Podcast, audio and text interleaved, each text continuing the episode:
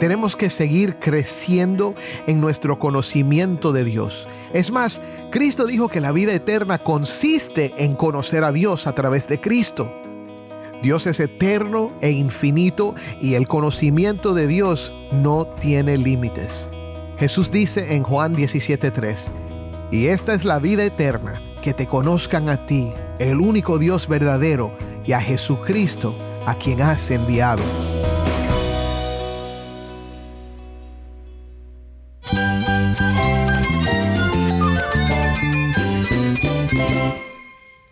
Cristo es todo para mí. Mi Salvador, mi amigo, mi guía. Cristo es mi verdad. Es nuestra guía, nuestro faro. Cristo es el Señor y Salvador. Nuestro protector, nuestro amparo, nuestra fortaleza. Es Jesús, el único que te lleva a Dios, el único camino, la verdad y la vida. No hay más ningún camino, es Jesús. Estás escuchando el faro de redención. Cristo desde toda la Biblia, para toda Cuba y para todo el mundo.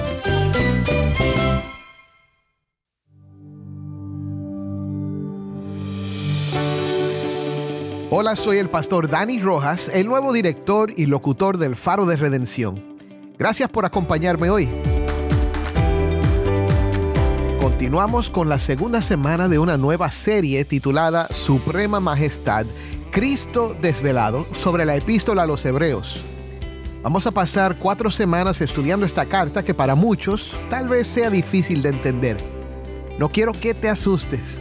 Vamos a tomarnos nuestro tiempo para explicar las partes difíciles, porque esta epístola es una joya que nos da una revelación poderosa de quién es Jesús.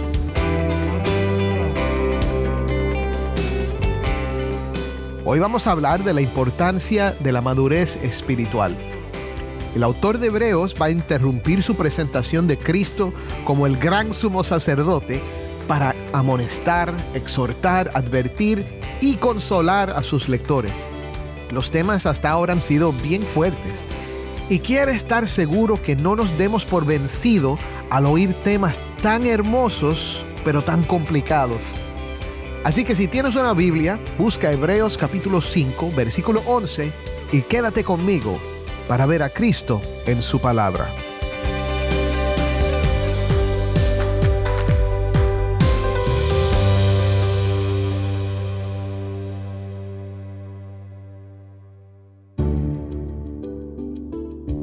Cuando mi hijo Daniel tenía dos años, le gustaba comer trocitos de pollo empanizados que él llamaba pío pío. Era su comida favorita y a todo el mundo le daba gracia oír al niño decir quiero pío pío. Una vez estábamos ordenando nuestro almuerzo, mis hijas que eran mayores estaban pidiendo hamburguesas sin pepinos y sin mostaza, cuando el niño grita desde su asiento, cuatro pío píos, no pepinos, no mostaza. Claro, todos nos reímos porque es gracioso oír esto de un niñito de dos años. Daniel hoy tiene 15 y todavía contamos la historia de vez en cuando para recordar y reír. Sin embargo, Daniel ya no les dice pío pío a los pollitos empanizados. Sería extraño, ¿verdad?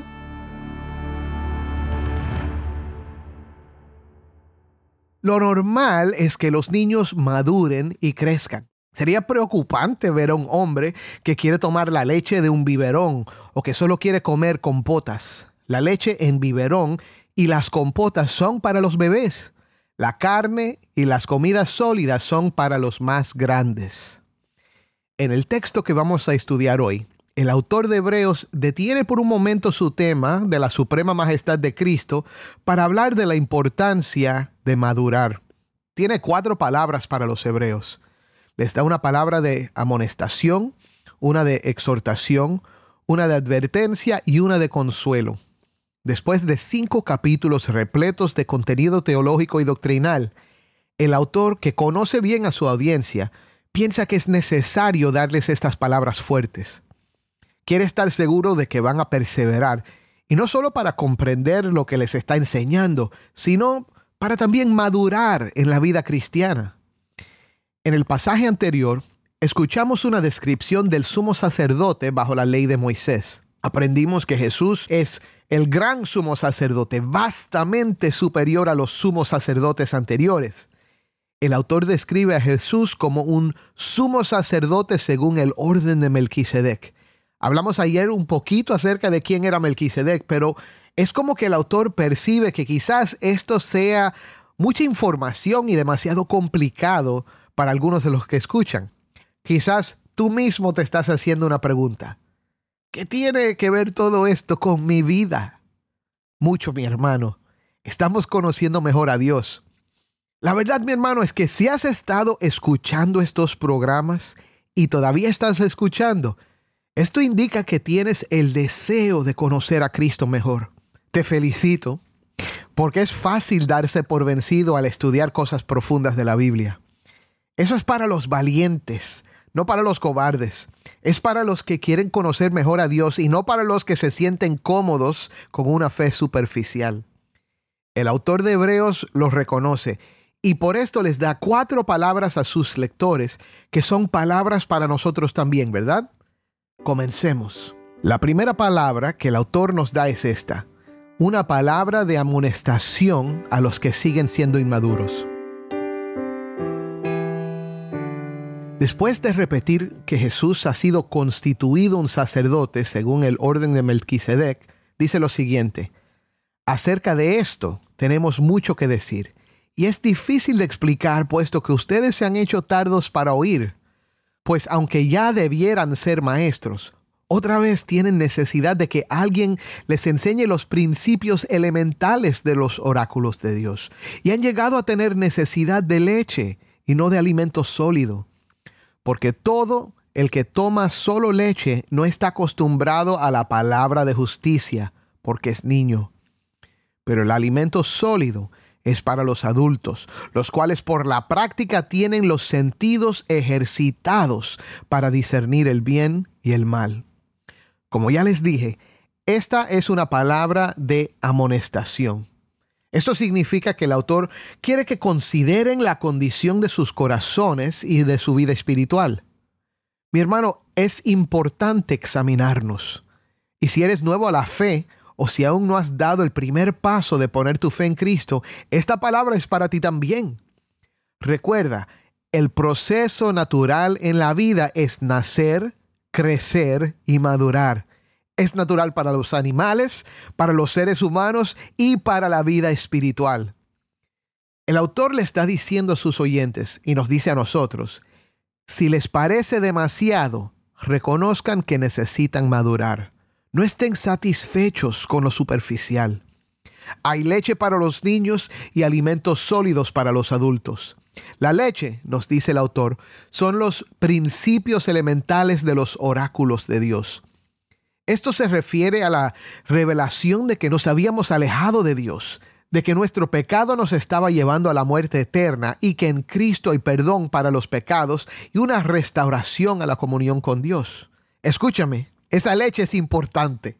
Es más, yo nunca quiero dejar de recordar esto o imaginarme que no necesito tener siempre en mente el hecho de que mi única esperanza es lo que Cristo hizo por mí en la cruz. Pero tenemos que recordar que también hay alimento sólido. Tenemos que seguir creciendo en nuestro conocimiento de Dios. Es más, Cristo dijo que la vida eterna consiste en conocer a Dios a través de Cristo. Dios es eterno e infinito y el conocimiento de Dios no tiene límites. Jesús dice en Juan 17:3, y esta es la vida eterna, que te conozcan a ti, el único Dios verdadero, y a Jesucristo, a quien has enviado. También el apóstol Pablo escribe en su epístola a los colosenses que quiere que todos seamos llenos del conocimiento de su voluntad en toda sabiduría y comprensión espiritual. Y Jesús, Él dice que la palabra sembrada en buen terreno crece y produce una cosecha.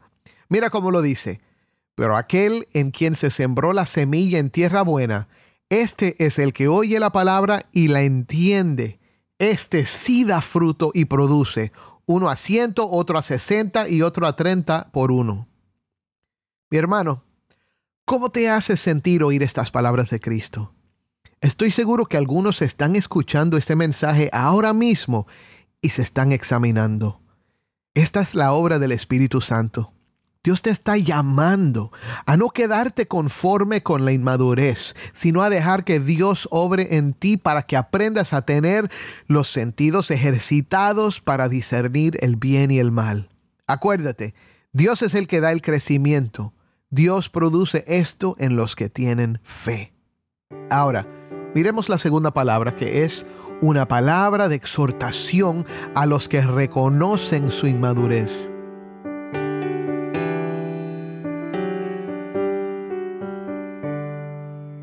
Quiero que leas conmigo, comenzando en el primer versículo del capítulo 6.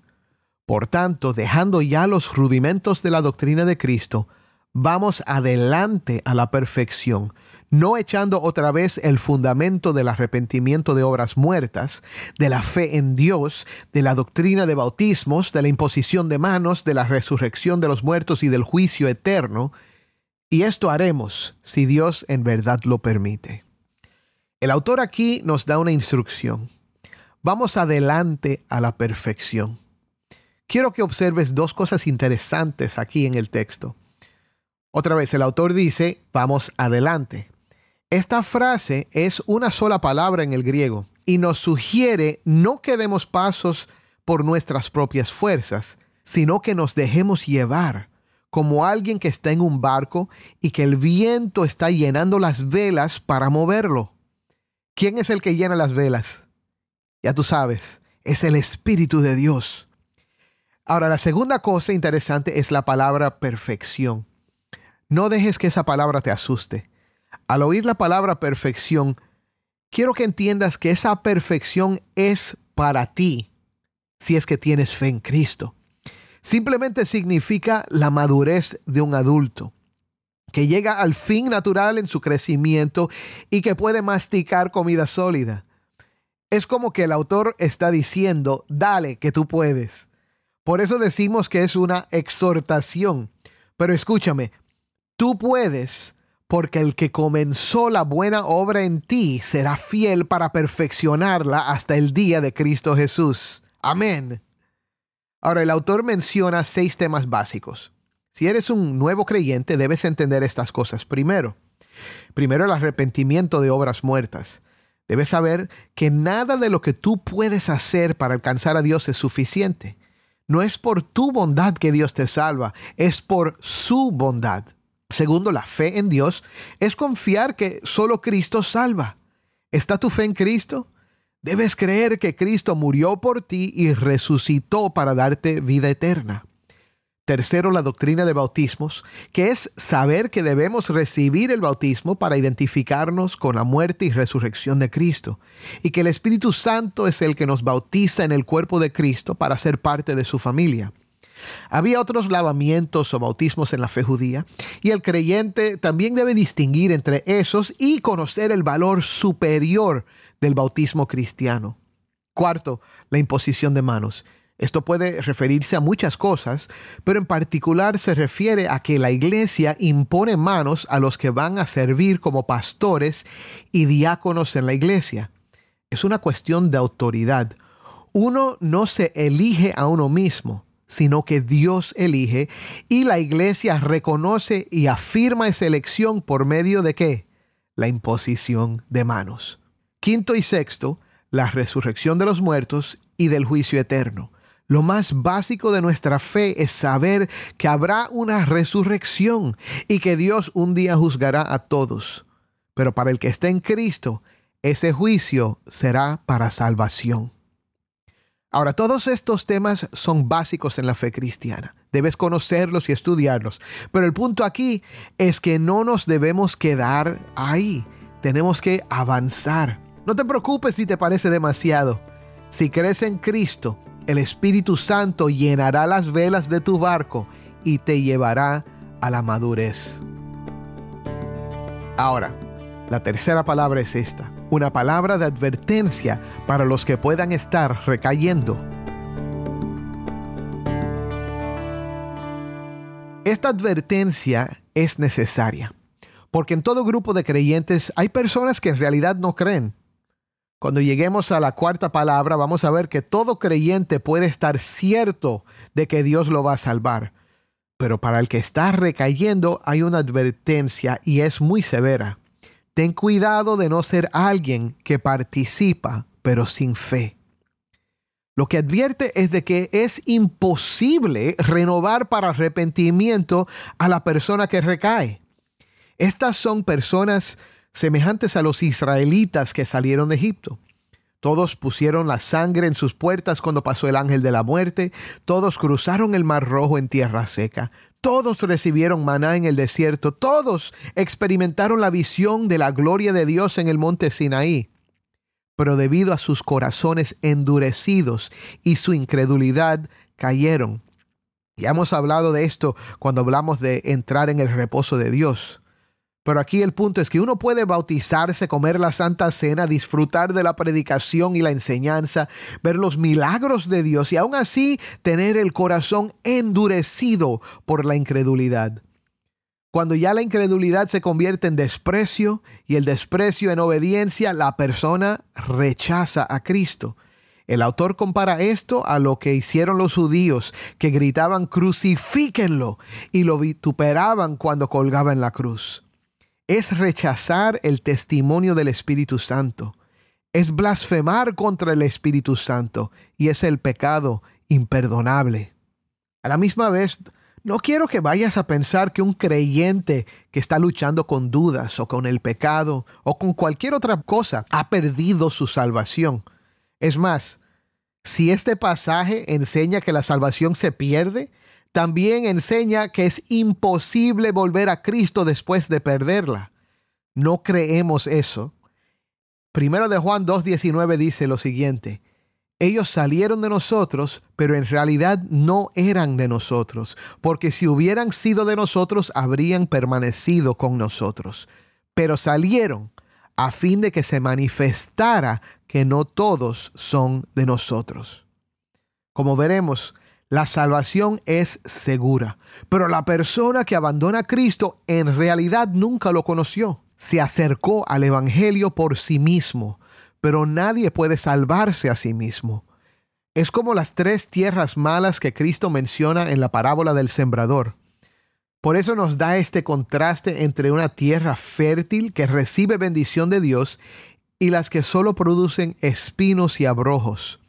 El fin de esas es ser quemadas. Entiéndeme, no sabemos siempre quiénes son tierra fértil y quiénes son del otro tipo. Por esto, la advertencia. Escuchémosla. Porque es imposible que los que una vez fueron iluminados y gustaron del don celestial y fueron hechos partícipes del Espíritu Santo y asimismo gustaron de la buena palabra de Dios y los poderes del siglo venidero, y recayeron, sean otra vez renovados para arrepentimiento, crucificando de nuevo para sí mismo al Hijo de Dios y exponiéndole a vituperio. Porque la tierra que bebe la lluvia que muchas veces cae sobre ella y produce hierba provechosa a aquellos por los cuales es labrada, recibe bendición de Dios. Pero la que produce espinos y abrojos es reprobada está próxima a ser maldecida y su fin es el ser quemada. Por último, escucha la cuarta palabra, que es una palabra de consuelo para todos los que están en Cristo.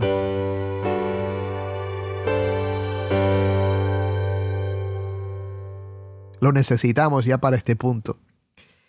El versículo 9 dice, pero en cuanto a ustedes, amados, aunque hablemos de esta manera, estamos persuadidos de las cosas que son mejores y que pertenecen a la salvación. Porque Dios no es injusto como para olvidarse de la obra de ustedes y del amor que han mostrado hacia su nombre, habiendo servido y sirviendo aún a los santos. Pero deseamos que cada uno de ustedes muestre la misma solicitud hasta el fin, para alcanzar la plena seguridad de la esperanza a fin de que no sean perezosos, sino imitadores de los que mediante la fe y la paciencia heredan las promesas. Después de amonestar, exhortar y advertir, el autor da consuelo, diciéndoles que está persuadido de cosas mejores en cuanto a ellos. El verdadero creyente puede verse en estas palabras. Si tú has creído en Cristo, las obras de amor, La adoración a Dios, el servicio a los otros creyentes, es una indicación de que tu fe es genuina. Entiéndeme, Dios no te salva porque has hecho esas cosas, pero la persona que tiene fe en Cristo tiene frutos de salvación en su vida. El autor dice que sigas adelante y perseveres para tener plena certeza de la esperanza termina diciendo que no debemos ser perezosos, sino imitadores de aquellos que por la fe y paciencia heredan las promesas. Y esto es un misterio. No somos salvos por las obras, pero es salvo aquel que persevera con paciencia y fe hasta el final. Te dejo con las palabras de Pablo en Efesios 2 del 8 al 10. Porque por gracia ustedes han sido salvados por medio de la fe, y esto no procede de ustedes, sino que es don de Dios. No por obras, para que nadie se gloríe, porque somos hechura suya, creados en Cristo Jesús para hacer buenas obras, las cuales Dios preparó de antemano para que anduviéramos en ellas. Sin embargo, mi hermano, no mires a tus obras más que miras a Cristo. Cuando sientas que te falta mucho, mira a Cristo. Cuando tu pecado te preocupa, mira a Cristo. Cuando el enemigo te acusa, no te defiendas, mira a Cristo. Cuando te sientas cansado y cargado, mira a Cristo.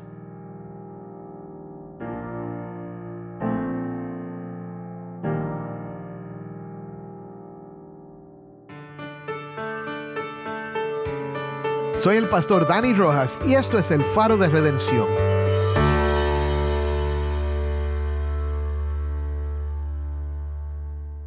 Así como los niños maduran y crecen, nosotros como creyentes debemos avanzar hacia una comprensión más profunda de Dios. Deja atrás la inmadurez y avanza hacia la madurez espiritual, fortaleciendo nuestra fe y conocimiento en Cristo. Tenemos las promesas que Dios continúa obrando en nosotros.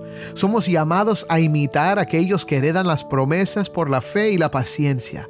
Enfrentemos este llamado con valor y determinación, recordando que en Cristo encontramos nuestra esperanza y salvación. Cristo, nuestro gran sumo sacerdote, es un gran salvador. Pon toda tu fe en Él. Sigue adelante hacia la madurez y persevera descansando así en la plena certeza de tu salvación. Él comenzó la buena obra en ti, también será fiel para perfeccionarla. Créelo. Amén.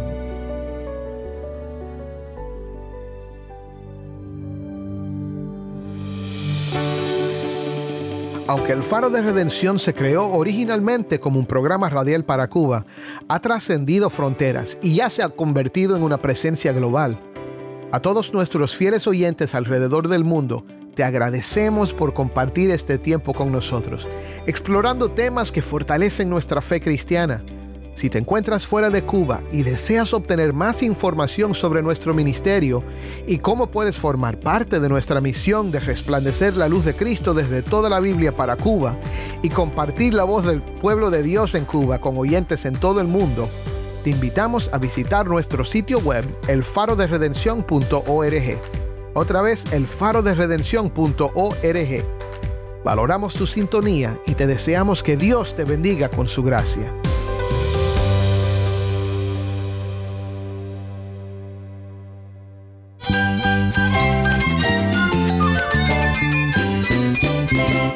Soy el pastor Dani Rojas y esto ha sido el faro de redención.